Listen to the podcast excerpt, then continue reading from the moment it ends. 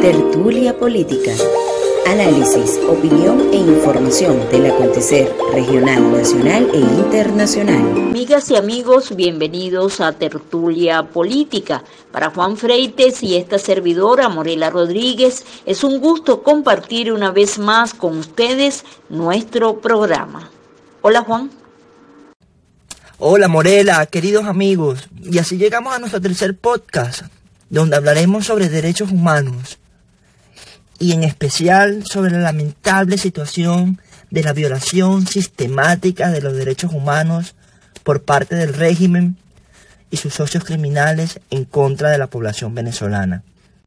Ciertamente, Juan, y debemos refrescar la memoria de nuestros oyentes recordando que los derechos humanos comprenden el derecho a la vida, el derecho a la salud, a la alimentación, a la libertad de expresión, opinión e información, el derecho a la libertad, a una vida digna, el derecho al debido proceso, al libre tránsito, al verdadero, legítimo e imparcial proceso electoral para ejercer el derecho al voto, pero que elija, a la igualdad, incluso a la propiedad donde desarrollar nuestra vida y muchos otros derechos. Estos derechos son universales y están contemplados también en nuestra Constitución Nacional pero lamentablemente en nuestro país las denuncias y los hechos evidencian la violación sistemática de estos derechos.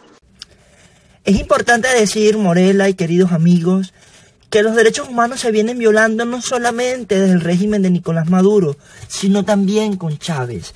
Y hay un caso muy importante que yo quisiera recordar, que es el caso de Franklin Brito a quien le fueron violados sus derechos humanos por la pretensión matonesca, gasteril de Hugo Chávez en función de haberle robado sus propiedades.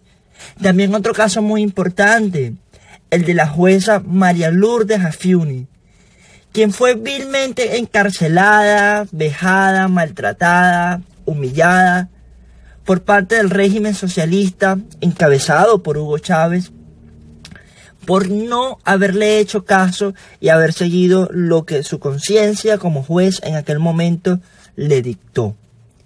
Y así otros muchos casos. Hemos visto cómo en nuestro país no solamente se violan derechos humanos, Morela, sino que también se cometen delitos de lesa humanidad.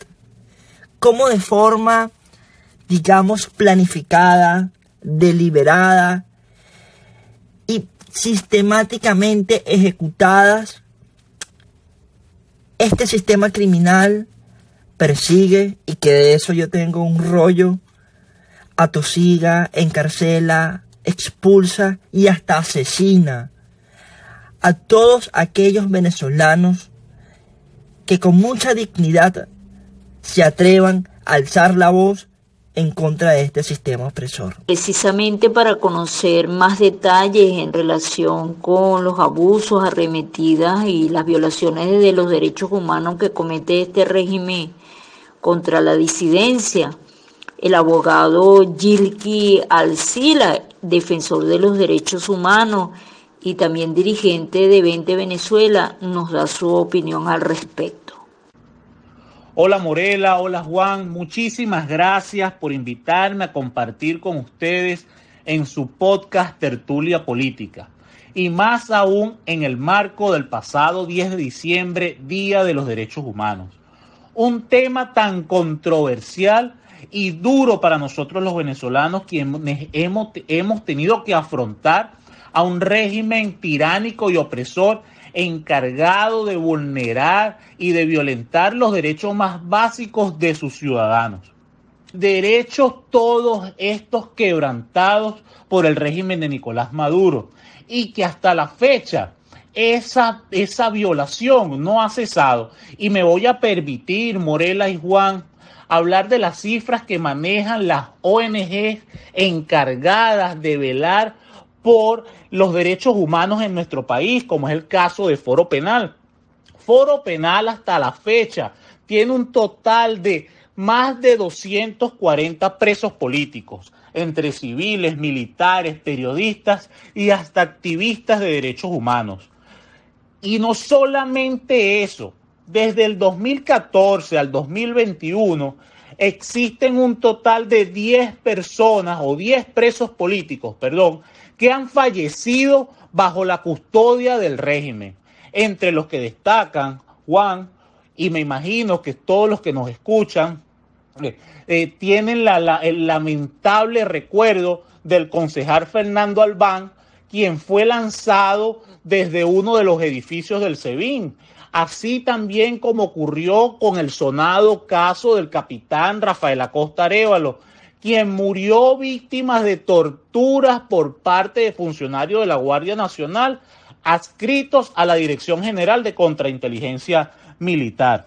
Y es que desde el 2014 al 2021 se tienen contabilizadas 1.197 ejecuciones extrajudiciales, las cuales no han mermado este año, porque fíjense que Provea contabiliza en el tercer trimestre de este año 372 ejecuciones extrajudiciales.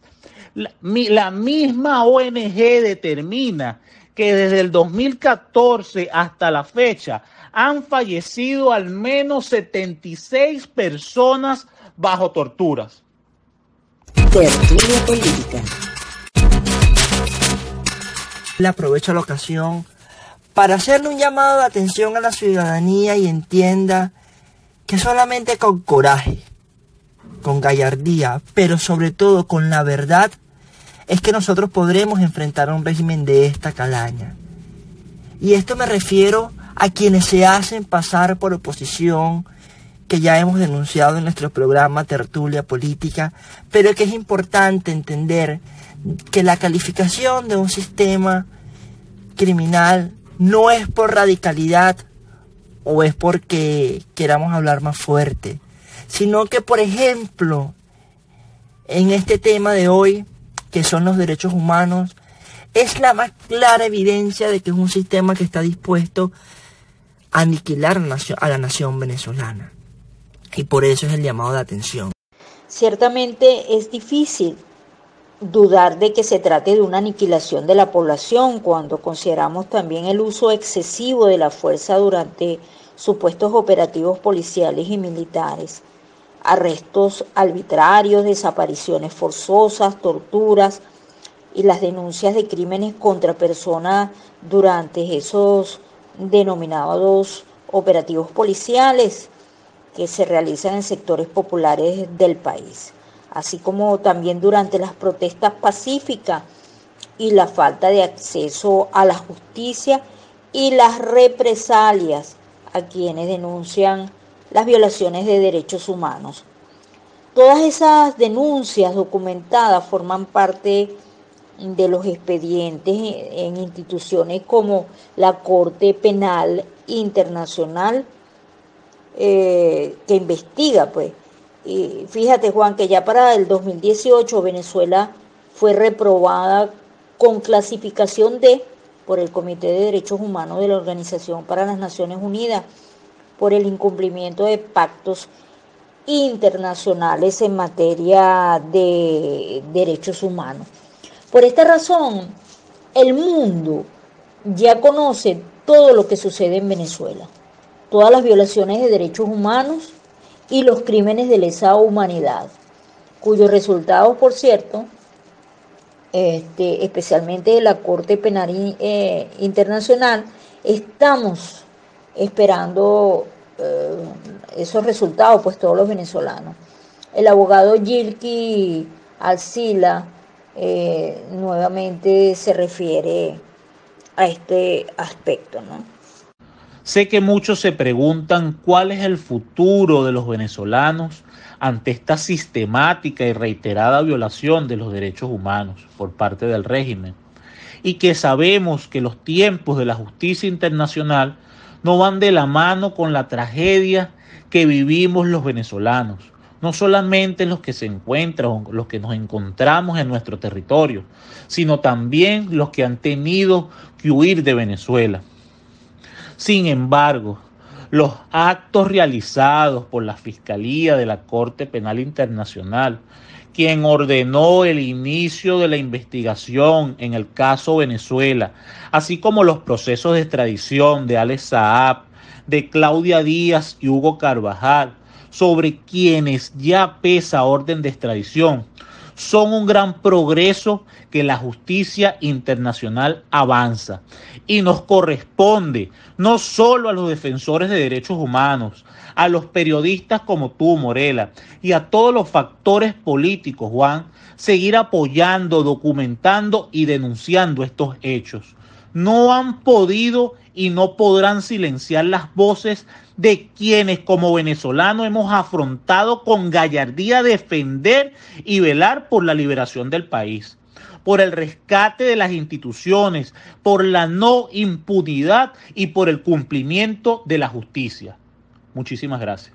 A terminar, muchachos, señores, señoras, de dejar atrás a esa falsa oposición que por omisión o acción en algunos casos son copartícipes y corresponsables de la violación de los derechos humanos de Venezuela y son tan cobardes que no son capaces de alzar la voz de una manera fuerte y contundente en contra de quienes violan sistemáticamente nuestros derechos humanos.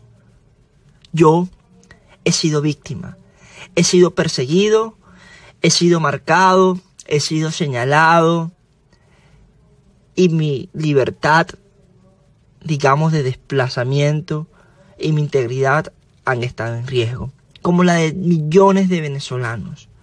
Pero eso no amilana la lucha. Y por supuesto, eso no debería detenernos en seguir denunciando, documentando y exponiendo el carácter criminal de este régimen y por supuesto en reorganizarnos, reacomodarnos y terminar de enfrentar y derrotar definitivamente a este sistema. Así que buenos amigos, este es el último podcast por este año. En verdad que ha sido un enorme placer poder haber llevado adelante estos programas, esta idea de tertulia política junto a mi compañera, junto a mi amiga Morela Rodríguez y junto a todos los invitados que hemos tenido. Así que a partir del 2022 vendremos con mucha más fuerza, con mucho más ánimo y con la fe intacta en nuestro país. Bueno, y hasta aquí nuestro programa de hoy, el número 3, el último de este año 2021. En medio de la situación país, les deseamos una feliz Navidad y que el año 2022 logremos todos los venezolanos la libertad, la justicia, el progreso y la paz que merecemos. Gracias por escucharnos y multiplicar este programa a través de las redes. Tertulia Política. Información, entrevista, opinión y noticias.